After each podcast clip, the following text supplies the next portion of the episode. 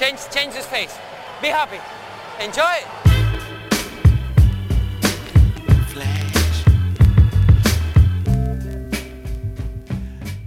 Está começando mais um episódio do podcast Dentro do Garrafão, podcast no qual a gente fala sobre tudo que está rolando no universo da NBA. Meu nome é Matheus Manes e junto comigo está Lucas Patti. Opa, Matheus, e aí? Tranquilo? Paty, a gente tá gravando só na segunda-feira, né? Finalmente a gente pode continuar a nossa pré-temporada. Mas para quem não viu no nosso site, eu fiz uma postagem sobre a morte do Moses Malone no início da semana passada, que é um evento tristíssimo, né? Moses Malone foi um, realmente um dos melhores jogadores da NBA em, em toda a história da Liga Americana e, e, realmente é uma pena. Então lá no site dentro do garrafão.com.br você vai ter, um, ter uma matéria que entrou no sábado falando um pouquinho sobre a carreira desse grande pivô. Na nossa pré-temporada a gente fala sobre cada um dos 30 times da liga antes de começar a próxima temporada da NBA, temporada 2015-2016, e já falamos de oito times. Vamos agora para os próximos quatro times da Conferência Leste. A gente fala hoje de Toronto Raptors, Washington Wizards, Boston Celtics e Milwaukee Bucks. Isaiah Thomas, oh boy, this oh, guy oh is hotter than fish grease right now. Isaiah Thomas is 10 of 13 from the field. Bem, vamos começar aí logo com o Boston Celtics, né? Time que já tem milhões de títulos na, na história, mas que, né, ultimamente tá, tá bem fraquinho. Ficou em sétimo na conferência, né? Indo aí pro playoff, segundo na divisão. Teve, foi um dos poucos times que se classificaram com recorde negativo aí, com 40 vitórias, 42 derrotas, né? Chegando aí ao playoff com saldo negativo, né? Pegou até o Cleveland logo de cara e fizeram o favor de tirar o Kevin Love do meu time. é, é. Que, que errou muito. Bem, vamos ver aqui algumas coisas que não deram certo né, nesse time aí. O Boston foi uma das equipes que mais mudou aí durante a temporada. 22 jogadores jogaram com a camisa do Celtic, né? E outros passaram pela equipe e nem tiveram essa oportunidade antes né, de foram até foram trocados, né? Nem botaram a camisa de fato. Pingou em Boston já foi já foi mandado para outro ah, lugar. Boston essa temporada estava animado com, com troca. Bem, curiosamente, o recorde para esse número de jogadores que, um, que jogaram por uma franquia é, foi, foi 23, né? Que jogaram num, num, ano só num time, né? Ou seja, por um jogador eles não igualam o recorde de maior número de jogadores vestindo a camisa da equipe, né? Ou seja, só para ter uma noção de realmente o que o Boston fez no ano passado, trocando tantos jogadores, né? Trazendo tantos jogadores diferentes, não é o normal para uma equipe da NBA. E, obviamente, isso fica claro que a equipe vai passar por muitos altos e baixos, né? O, o, time que começa a temporada é muito diferente do time que termina a temporada. Na verdade, o time do Boston foram quase três times diferentes. Duas mudanças mais importantes no elenco foram com dois jogadores que eram titulares no início do ano, Rajon Rondo e o Jeff Green. Aliás, dois jogadores que o Boston já tinha tentado trocar na temporada anterior. O Rondo, depois de passar grande parte do ano anterior machucado, não conseguiu mais voltar a jogar em alto nível e ele fechou aí sua fase no Boston, marcando 8 pontos por jogo, com 10 assistências e arremessando só 40%. Também só acertou 33% dos seus lances livres, que é um número terrível, abismal. Pô, e, pô, é um daqueles armadores que só dá assistência, né? Pontuar pra ajudar mesmo nada. O Jeff Green, né? Outro jogador aí que foi trocado pro Memphis. Rondo foi, né, pro Dallas. É, depois de dois jogadores que vieram de outros times, fizeram a maior diferença, né, para essa temporada, que foi o, o Jay Crowder e o Isaiah Thomas, que que veio lá de Phoenix, era o sexto homem de Phoenix, né? E continua sendo sexto homem, assim, em termos, né? Porque ele jogava bastante tempo aí, produzia bastante pro time. O Jay Crowder ajudou a equipe a melhorar aí na defesa, né? Com uma versatilidade em jogar nas alas e também fez com que o ataque fosse mais eficiente. Teve jogo aí que ele salvou com bola de três, se eu não me engano, no finalzinho do é, jogo. É, teve, teve um jogo que ele ganhou pro Boston com uma bola de três no final. Inclusive não foi contra o Cavaliers, não? Eu acho que foi. Também não duvido muito, não. Na temporada regular, não foi nem no playoff. É, regular. Bem, o outro cara aí que chegou, que eu falei, é o Isaiah Thomas, que foi quem fez a diferença, fazendo com que o Boston, que era um time negativo, se transformasse numa ameaça no leste, até que no final da temporada eles tiveram uma sequenciazinha mais ou menos boa, né? chegou aí no playoff. O time era muito melhor com ele em quadra, armando, né? E ele é um jogador que tem uma habilidade muito boa aí na infiltração do garrafão, que abriu o jogo ofensivo pro, pro Boston de uma maneira que não estava acontecendo em nenhum outro ponto da temporada quando, quando tinha um Rondo, né? Que era o cara que era pra fazer isso. Exatamente, é o cara que é para fazer isso. E o Isaiah Thomas, que não é nem um, um bom passador como o Rajon Rondo, era o cara que realmente fez essa diferença, né, pra equipe. E nos 21 jogos do Isaiah pelo Boston, a equipe venceu 14 vezes, perdendo aí apenas 7. E sem ele, a equipe venceu 26 vezes, mas perdeu 35. Ou seja, uma diferença absurda que o Isaiah Thomas fez para a equipe, né? O Boston terminou a temporada aí empatado com o Philadelphia e o Utah com a 12ª melhor defesa do campeonato e terminou com o 20 melhor ataque. 20 melhor ataque que significa que o Boston tinha uma eficiência ofensiva aí de 101,7 pontos a cada 100 posses de bola, né? Mas com o Isaiah Thomas, depois que o Isaiah Thomas entrou, a eficiência ofensiva da equipe era de 111,8 pontos a cada 100 posses de bola. Realmente um ataque muito, muito melhor com o Isaiah Thomas em quadra. Bem, principais mudanças aí que teve no, na equipe, né? Aí saíram alguns jogadores como Gerald Wallace, Chris Babb, Brandon Bass, Phil Presley, e Luigi Datone. Aí entrou o Terry Rozier, que veio da 16ª escolha aí do draft. R.J. Hunter do 28ª escolha, Jordan Mickey 33ª da, da, do draft também aí. Eles tinham muitas escolhas do draft, obviamente. Perry Jones chegou, David Lee e o Amir Johnson aí com, compõe esse elenco aí que vamos ver o que, que vai ser. É, o Brad Stevens, que é o, o, técnico da equipe, tem feito um trabalho incrível, né? Com o time montado pelo Danny End, que é o general manager da, da equipe. E End melhorou a equipe constantemente e agressivamente, né? Como o Pat tinha falado antes, durante esses últimos dois anos. E agora, finalmente, eles parecem ter uma equipe bem mais forte do que foi durante todo o tempo dos Stevens no Boston, né? O Amir Johnson e o David Lee, principalmente, são dois jogadores que vão adicionar muito a equipe e tem tudo para voltar ao playoff mais forte ainda essa temporada, né? É, eles chegaram aí esse ano com um time meio capenga e ficaram nem em último, foram em, em, sétimo, né? Esse também é mais um ano de muitos jovens aí na, no time, então dentro do mesmo núcleo que chegou aos playoffs ano passado, provavelmente a gente vai ver melhoras aí com o Jay Crowder, o Isaiah Thomas, Marcus Smart, Avery Bradley, Jared Sullinger James Young, Tyler Zeller e Olinik. São todos muito jovens, né, ainda. Mas não é um time que parece ainda conseguir fazer um grande barulho aí na, no, nos playoffs, né? Pode ser que chegue aí igual que chegou ano passado, mas saindo na primeira rodada. Mas que tem melhorado constantemente e é o suficiente para apostar num retorno aí mais tranquilo aos playoffs nessa próxima temporada. Acredito que para um time que tenha o vigésimo melhor ataque, agora com a Isaiah Thomas durante a temporada inteira, além da adição do David Lee, que é um outro grande jogador ofensivo, né? Obviamente espero esse time tendo um, um jogo ofensivo bem melhor, né? É, subir um cadinho, né? Pelo menos aí décimo quarto, sei lá, vigésimo é complicado. Bem, um motivo aí pra gente ficar de olho nesse time aí é o Marcos Smart, o armador que chegou aí ano passado do draft. É a aposta pra franquia aí nesse futuro aí que eles vão ter.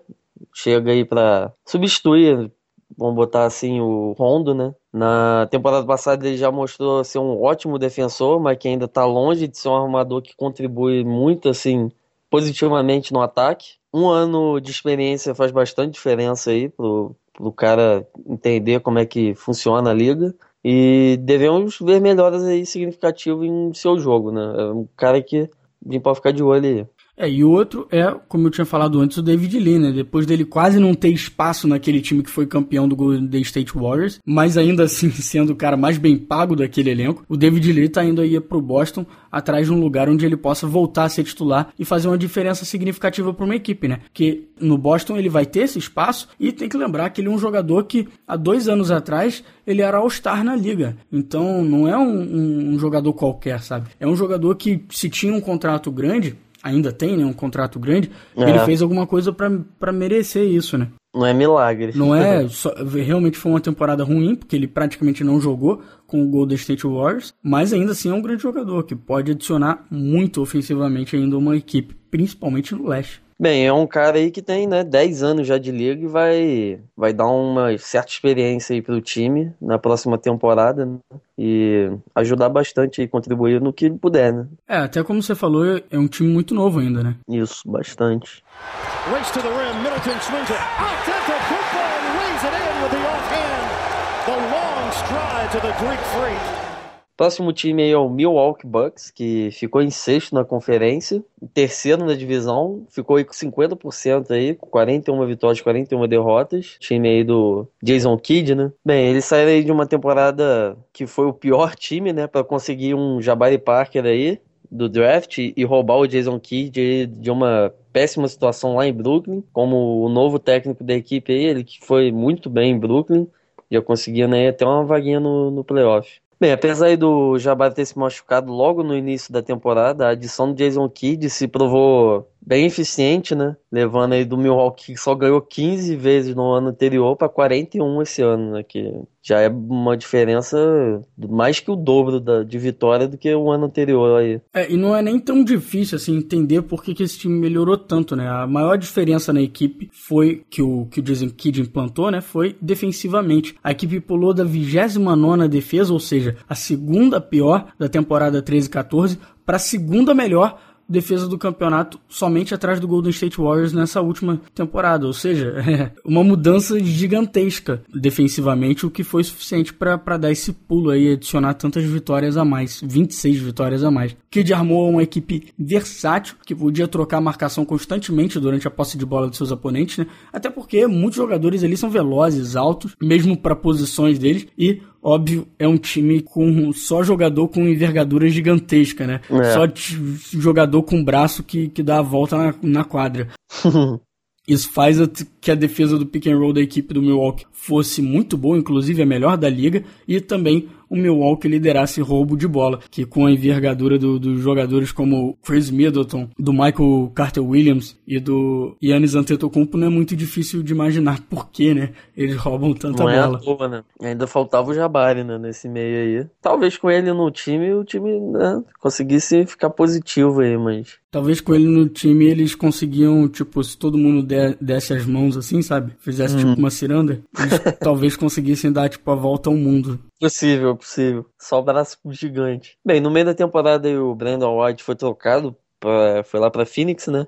E o Milwaukee ficou com o Michael Carter Williams, que era do Philadelphia. É, que foi uma troca de três times, né? Entre Isso. Phoenix, Milwaukee e Philadelphia. É, a saída do Knight fez sentido, porque o seu contrato acabaria naquela temporada mesmo. E o Bucks teria que né, desembolsar uma boa grana aí para manter ele no time. E algo que eles não, né, evidentemente, não queriam. É, ao invés disso, ficaram com o Mark Arthur Williams, que tem um contrato até relativamente barato, e abrindo espaço aí para contratação de jogador no, no, final da temporada, como que se tornaria futuramente o Greg Monroe, que encaixou bem no, no time. É, no entanto, né, a saída do Knight ferrou com o jogo ofensivo da equipe, né, porque entrou um cara que não arremessa bem, que é o Michael Carter Williams, e o time já tem um monte de jogador que não arremessa bem de longa distância, ou seja, ficaram sem bons arremessadores, é, tirando o Chris Middleton, que eu acho que é o único bom arremessador da equipe que arremessou com certa consistência. Né? Então a equipe realmente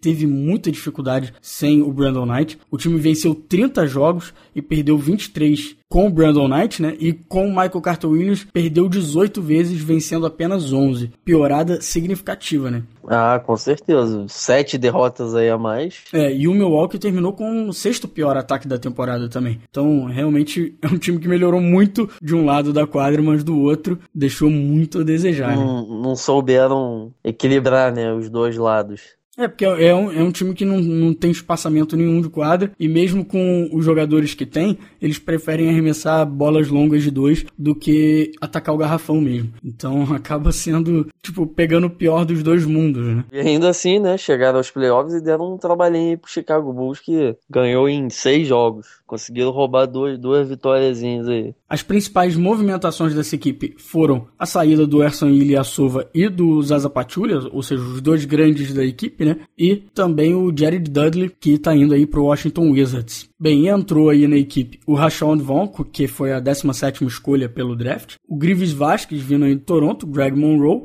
e o Chris Copeland. Bem, o Ilyasov e o Patulha, né, farão falta aí defendendo, né, a próximo da tabela. Ambos eram bons defensores e acima da média até na liga, né, que é um ponto positivo aí para que era desse time. Já o Greg Monroe não é, né? Ele não é bom na defesa aí. Vamos ver o que, que eles vão arrumar essa próxima temporada. Bem, no entanto, nem Ilyasova nem Patulha tinham uma presença forte dentro do garrafão, ofensivamente como você já falou aí que o time prefere arremessar de fora. O que o Monroe traz para a equipe é justamente isso, né? Lá em Detroit ele fazia bastante isso e continua, né? É, um cara que joga muito no post-up, né? Ele gosta de jogar de costas para a tabela, gosta de, de ir fisicamente em direção ao, ao, garrafão. Como eu falei, né? É um time que não procura isso. Tá perdendo a oportunidade, né? Então, adicionar um jogador desse é, uma, um, é um passo importante para melhorar ofensivamente, né? Ah, isso é. A adição aí do Rashad Vaughn que é um dos jogadores mais novos vindo desse draft, se eu não me engano, inclusive é o segundo mais novo. Ele já é um, ele é um ótimo pontuador e também arremessador de três pontos, o que é exatamente o que essa equipe precisa, né? E junto com o Grives Vasquez e o Chris Copeland, são três adições que vão ajudar a melhorar o jogo ofensivo, trazendo né, essa ameaça do perímetro. Além disso, a gente vai ver nessa temporada aí também o retorno do Jabari Parker, que, assim como o Wiggins, né, era uma das grandes promessas do draft passado, né, do draft de 2014. É, tá devendo ainda aí. Muitos diziam que se o Parker tivesse jogando, o Wiggins não levava, né, o Hulk. É, a aposta da maioria das pessoas era do Parker ser o, o, o Hulk do ano, sabe? ser o calor do ano. Inclusive, no, no, início da, da temporada, eles estavam pau a pau, né? Pra ver quem era o melhor. É, isso mesmo. Ele jogou alguns joguinhos, mas que infelizmente aí machucou e não deu para voltar mais. É, eu acho que ele só jogou os 20 ou 25 primeiros jogos, ou seja, o iníciozinho da carreira, né? Tipo, não dá nem tanto tempo assim para se acostumar. E logo antes dele se machucar foi quando ele tava entrando num período muito bom na liga. É. Bem, esse é um time que tem tudo para melhorar aí nessa próxima temporada, né? Tem um pessoal novo, tem, tem os veteranos em termos, né? Que tão, vão chegar aí para ajudar nesse lado ofensivo, já que a defesa tá, tá meio que bem, bem organizado. E também é um time com muitos jogadores jovens, jovens né, que devem mostrar avanço aí de, uma temporada para outra. Principalmente o, próprio Jabari, né, que jogou só 25 e tá, deve estar tá com sede de jogo, né? Porque primeira temporada se machucar, brincadeira, né? Outro cara aí que já melhorou absurdamente de um ano pro outro foi o Yannis, né? E já tá indo apenas pro seu terceiro ano na liga, já com, só com 21 anos, cara bem novo. O Chris Middleton, que acaba de assinar um ótimo contrato com o Bucks, é outro que mostrou grandes avanços aí na, na nessa temporada. É, ou seja, é um time que você estaria seguro, assim, se quisesse apostar num retorno para os playoffs, né? Eles, eles obviamente foram atrás de consertar os principais erros da temporada passada, que era o jogo ofensivo, tanto no interior, né, tanto próximo da tabela quanto mais longe, né, na, na linha de três pontos. E mesmo que o Monroe seja um defensor bem fraco, a equipe deve manter uma, um alto nível desse lado da quadra, com jogadores como a gente falou, né, do o Hanson, o Middleton, o Antetokounmpo e o Michael Carter Williams. Bem, outro motivo aí pra gente ficar de olho é o próprio Jabari Parker, né, que ele começou bem a temporada aí passada com 12.5 rebotes mais ou menos de média, talvez até um pouco melhor do que o André Wiggins, que no começo, mas fomos aí roubados, né, de ver seu primeiro ano na liga, que ele se machucou agora só essa próxima temporada aí. Ele volta aí mais experiente com, e com tempo, né, ao lado dessa equipe e tem tudo para ser um ótimo ano, né? Bem, ele talvez seja a primeira, a primeira não, né? A principal aposta do futuro da franquia. Ele é um jogador para ficar de olho aí durante a temporada. What a block from Humphreys. Brooks beat him and Humphreys recovered. Look at Wall, the acceleration and banks it in with a foul. Beautiful play from John Wall and a chance for a three-point play. Bem, próximo time aí da nossa lista ficou em quinto na conferência, segundo na divisão, ganhou 46, perdeu 36, que é o Washington Wizards, né? O nosso time do John Wall, Nenê. Foi até longe aí nos playoffs, mas acabou não, não conseguindo ir além, né? É, pela segunda vez consecutiva, eles conseguem chegar ao segundo round, mas são derrotados, né? Bem, o Washington aí começou a temporada 14-15 como um dos times mais fortes aí do leste. É, até janeiro a equipe havia perdido apenas oito e tinha ganho 22 jogos, né, né, qualquer coisa, mas a partir daí o Washington foi um dos times mais inconstantes da NBA, 24 vitórias, 28 derrotas, inclusive até uma sequência de seis derrotas aí, parece que parece o Fluminense. com é, derrotas aí consecutivas logo uh, pós All-Star, né? Tem muito time que cai muito pós All-Star, é impressionante isso. Aí durante a temporada regular, o Randy Richmond montou um time aí com pouco espaçamento, que buscava muitas bolas longas de dois. Richmond pouco utilizou o Otto Potter também, né? Que só teve a oportunidade de jogar quando o time jogou nos playoffs e quando ele jogou aí substituindo o John Wall foi até bem. John Wall não, Paul Pierce. Paul Pierce, isso, exato. É, o Nenê também ele não teve uma boa temporada. A gente falou muito disso, né, Paty, durante a temporada regular. Eu sempre estava olhando como estavam os brasileiros, né? E o Nenê realmente não teve um, um grande ano pelo Washington Wizards. Foi principalmente prejudicial ofensivamente, né? Quando ele estava ao lado do outro pivô, né? Ao lado do Gortá em quadra. E o Bradley Bill também teve sérias dificuldades para se manter consistente durante a temporada. Até porque ele ficou machucado durante um bom período e depois ele nunca mais conseguiu encontrar aquela consistência. E chegando nos playoffs o time mudou tão drasticamente que não parecia mais ser a mesma equipe. O Richmond montou um time utilizando muito mais o Paul Pierce como ala pivô, coisa que não aconteceu nenhuma outra vez durante a temporada regular, e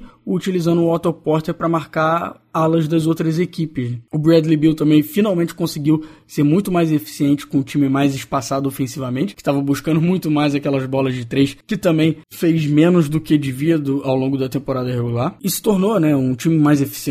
Tanto que eles destruíram o Toronto na, na primeira fase, mesmo jogando fora de casa. Foi, ganharam, passaram o rodo mesmo. Você falou do Nenê, Nenê tinha jogo aí que ele fazia 5 pontos, tinha jogo que ele fazia 20, aí, eu sei lá, ele, ele e o Gortat revezavam quem ia bem, né? Porque tinha um jogo que o Gortat jogava pra cacete, Nenê não fazia nada. Tinha jogo que era o contrário, né? É, mas eu, mas eu acho que o, o Gortá, ele ainda assim teve um ótimo ano, né? Teve um, um, ano mais eficiente até do que ele teve no ano anterior. O Nenê não, o Nenê realmente deu uma, uma caída, assim, de produção. Uma caída boa, inclusive, de produção. Porque eu acho que na temporada passada ele tava marcando 14, quase 15 pontos por jogo. Bem, infelizmente nos playoffs, né, John Wall se machucou logo no primeiro jogo depois de ter um ano fantástico. E Nenê foi um dos piores jogadores aí contra o Atlanta e o que foi suficiente, né, pro Atlanta fechar série em seis jogos. O John até tentou voltar no último jogo, jogou pra caramba, mas. Jogou com a mão quebrada, né? É, doideira. Doideira. Tinha que ter jogado todos os jogos com a mão quebrada. tá doido. Bem, pessoal aí que, que entrou e saiu. O Paul Pierce saiu, né? Foi lá para o Clippers. O Serafin saiu. O Butler e o Will Bynum. Bem, quem entrou aí foi o Kelly Oubre Jr., 15 escolha do draft. Um cara aí que é, tem futuro esse. Do Summer League ele jogou muito o Jerry Dudley chegou, Gary Neal e o Alan Anderson. Tirando o Bradley Bill já começar essa temporada 100%, né, sem estar machucado, e as possíveis melhoras dele junto com o John Wall e o Otto Porter, o Washington Wizards não parece ser um time que melhorou para essa próxima temporada. Não, não se pode cometer o erro assim de olhar para o Wall, Bill, o Porter e imaginar que esse time é novo assim, com muito para melhorar. Porque se você tirar esses três jogadores, o Wizards é um time velho. Nenê tem tem 33 anos, Gortat tem 31, Humphries tem 30, o Gooden tem 34, Dudley entrou agora tem 30, o Alan Anderson também que entrou agora tem 32, ou seja, é um time velho. É, isso é. Pô, o time tá tem que dar uma renovada, né? É, e eu acho que o Kelly Oubre, como você falou, é, um, é o primeiro passo para isso, assim. Bem, ele é um ótimo jogador vindo aí do draft, é, mas se tem uma coisa que aprendemos com o Randy Richman nas últimas temporadas é que ele provavelmente não vai ter muito espaço aí para jogar, né? Vindo aí do, do banco. E vamos ver o que, que, ele, que, que ele vai arrumar, né? Às vezes, quem sabe ele não joga mais um cadinho. E você falou do time tá um pouco velho, né? A maioria aí com 30 anos. A maioria é pivô, né? Não tem. É, tem muitos pivôs, é verdade. E o pessoal que é ala e armador, que são é a garotada, né? Nenê que a gente tinha comentado antes, ele vai ter mais um ano de contrato aí com o Aston Wizards, essa é a última temporada, e é o segundo jogador mais bem pago da equipe. No entanto, né, nessa última temporada, obviamente, ele deixou um pouco a desejar. E vendo como o Wizards jogou bem nos playoffs utilizando um jogador que arremessa de 3 na posição de ala pivô, o Paul Pierce, né? O Nenê poderia funcionar muito melhor para a equipe nessa próxima temporada se ele viesse no banco, né, para jogar só de pivô, talvez um time que experimentasse um pouco mais com o small ball também, né? E aí o Nenê ficaria como um reserva só do Gortá, ao invés de jogar ao lado dele. Aí o outro titular seria quem? O não, aí você poderia experimentar o Otto Porter jogando de vez em quando na posição 4, entendeu? Até se é. você até poderia arriscar jogando o, o se o Kelly Oubre tiver num, num, bom um desenvolvimento bom ao longo da temporada, sabe? Você pode poderia ter uma equipe com o All Bill, o Kelly Oubre e o Otto Porter mais um o Gortap, por exemplo. Sim, sim. E você poderia encaixar o Webster aí no meio, se você quisesse jogar o Webster com o Bill e o Wall né? ao mesmo tempo, ou então até o Jared Dudley. O Jared Dudley ele jogou durante um tempo com o Milwaukee Bucks na posição 4. Ele é um jogador também que jogava como ala, mas agora que ele tá um pouco mais velho, é, talvez o jogo físico, não tanto de velocidade jogando na posição 4, seja um pouco melhor para ele, né? É o cara que ofensivamente vai estar tá só nos cantos para receber bola e arremessar de 3 quando receber um passe do, do wall. É, esse, o time small ball teoria deles não, não, não é fraco. Bem, nessa temporada é muito difícil até imaginar o Washington ficando fora dos playoffs. É, mas outros times da conferência também melhoraram e é possível que tenha uma dificuldade aí para aumentar a quantidade de vitórias, né, que, que foi até boa. Boa aposta do Washington EF seria quarto ou quinto novamente, né, com uma boa deslizada aí, máximo para sexto, mas classificando. E não me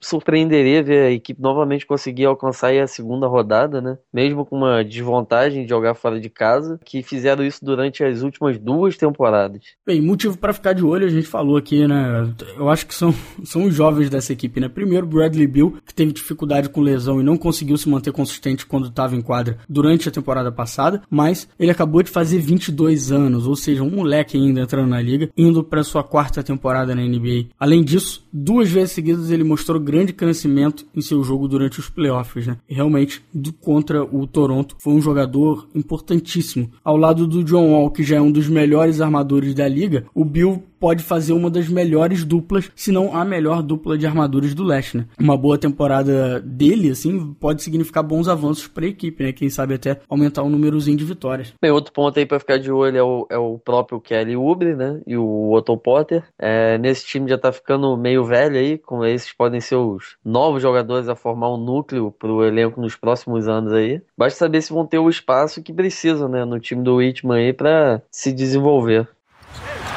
Denial that time. Valanciunas got a piece of it. Here's DeRozan attacking Brewer right to the rim.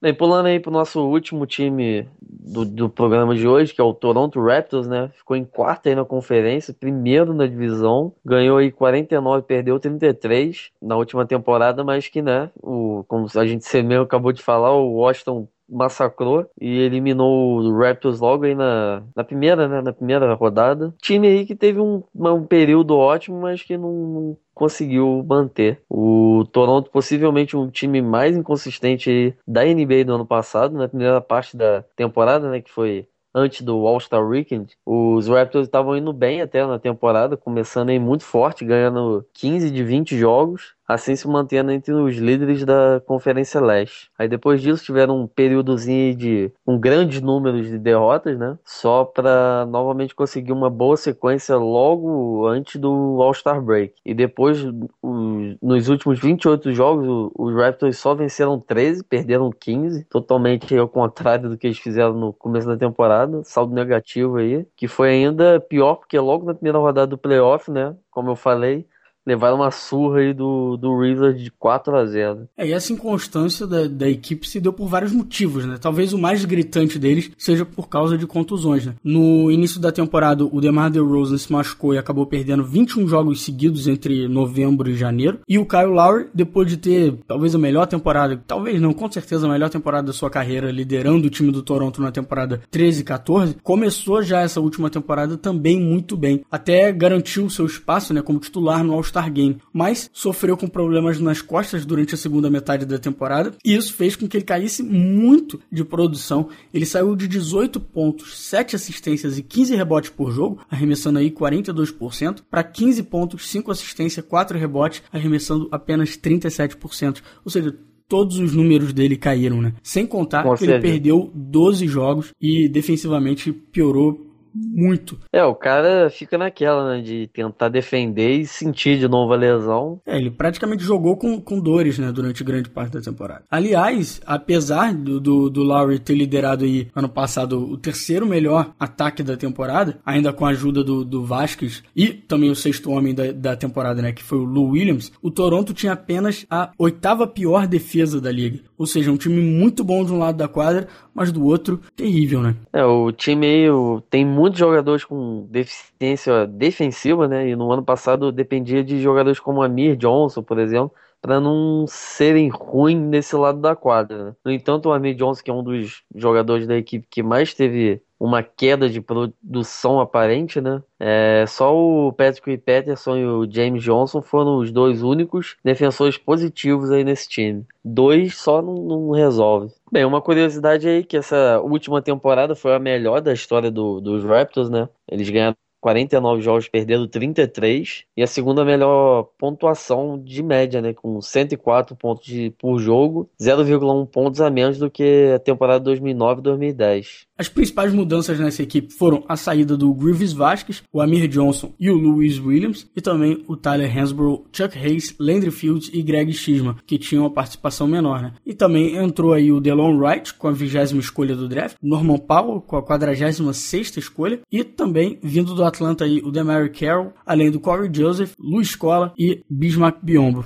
É, o time, na minha opinião, reforçou bem, né? Sim, o time melhorou muito. Muita coisa. O time pode ficar. Vamos ver se eles conseguem manter todo mundo inteiro na temporada que vem aí para conseguir alcançar voos mais altos. É, a saída do, do Amir Johnson é evidência que esse time é outro que deve utilizar ainda mais o small ball durante a temporada regular, até porque ele não tinha velocidade para acompanhar o jogador no perímetro, o que, ele, o que defensivamente fazia ele muito ineficiente nesse caso. Né? E a entrada do Demary Carroll permite uma versatilidade maior para a equipe, até por ele ser um ótimo arremessador da linha de três também. É, o Toronto ano passado foi o time que mais teve jogadas individuais, né? E teoricamente Demar não se encaixaria tanto nesse esquema aí. Vide seu sucesso em uma equipe cujo foco era constantes trocas né, de passe no, no Atlanta, que era o time que jogava meio parecido com o San Antonio até. O próprio Masai Ujiri, que é o general manager da, do time, já disse em uma entrevista que o time deve buscar um, um jogo mais eficiente, utilizando mais movimentação de bola. Além da entrada né, do Carroll, a saída do Williams é outra coisa evidente nisso aí.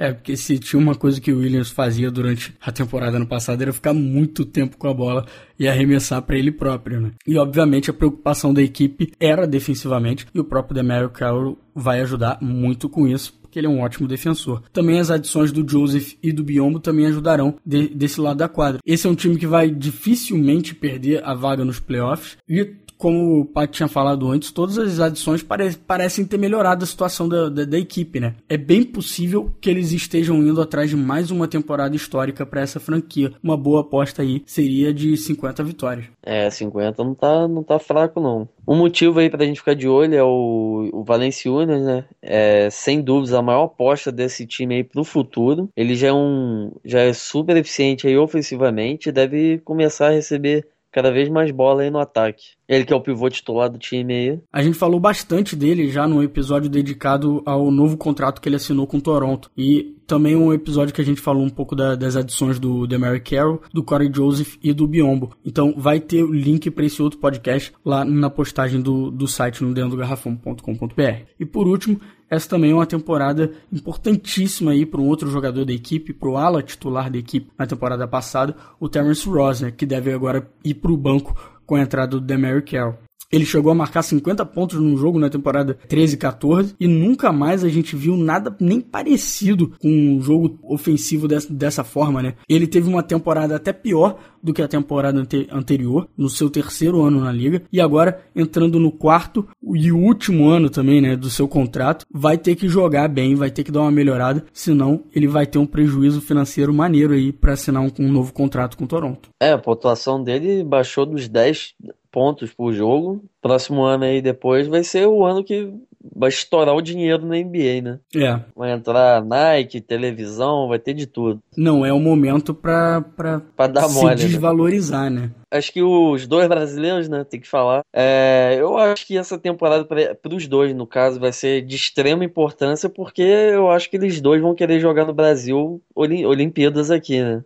Todos que estão na NBA, acho que esse ano vão ter que dar uma moral maior lá para chegar na seleção, né? Ainda mais os dois que ainda não tiveram chance. Sim, já foram convocados e tal, mas decidiram abdicar inicialmente porque estavam se firmando ainda na liga. Acho que agora que eles teoricamente vão ficar, vão ter que, arrumar um espacinho na, na, na no time para poder jogar na seleção. É, sim, porque ao longo da temporada inteira, os dois só jogaram 23 minutos, ao longo de 82 jogos. O Bruno, o Caboclo entrou em 8, 8 partidas e o Nogueira entrou em 6 só. É, realmente não, não, não, deu, não deu para fazer nada, né? É, vamos torcer para ver se eles jogam e representar a seleção, né? São são futuros da seleção, são eles dois também. Com isso a gente vai terminando o episódio de hoje, fechando esses quatro times da Conferência Leste. No próximo episódio a gente fecha os últimos dois da Conferência Leste, lembrando que o Cleveland Cavaliers vai ficar no pro final. Então a gente fala do Chicago Bulls e do Atlanta Hawks e já no próximo episódio a gente começa a falar da Conferência Oeste, falando do Minnesota Timberwolves e do Los Angeles Lakers. Se você quiser entrar em contato com a gente, você pode deixar um comentário na nossa página do Facebook, facebook.com/barra dentro do garrafão. Pode deixar um comentário no nosso site, dentro do garrafão.com.br, ou então mande um e-mail para contato arroba dentro do garrafão.com.br. Então, esse episódio fica por aqui. A gente se vê no próximo final de semana. Valeu, falou. Maybe this thing's fiendish, the fiends will fly. I'm a genius, my jeans are shot a heat rock. Huh? Mama raised me well, but see pops at three o'clock. He locked the freeze box and turned on CL Smooth and Pete Rock and put it on repeat while I walk for three blocks. Same three blocks I beat for 10 years. Attempting to shift my speed to fifth gear. My career is close, that's what I fear the most. Will I hear my own folks when they clear the smoke? I feel fearless, but feel the pulse of hip hop. My nature is treacherous, toxic, Vin Rock. Huh? I've been plotting and scheming. Watch, I got a mean crossover with arena shot. Live this way, morning, night, and day. Maybe Cause I'm a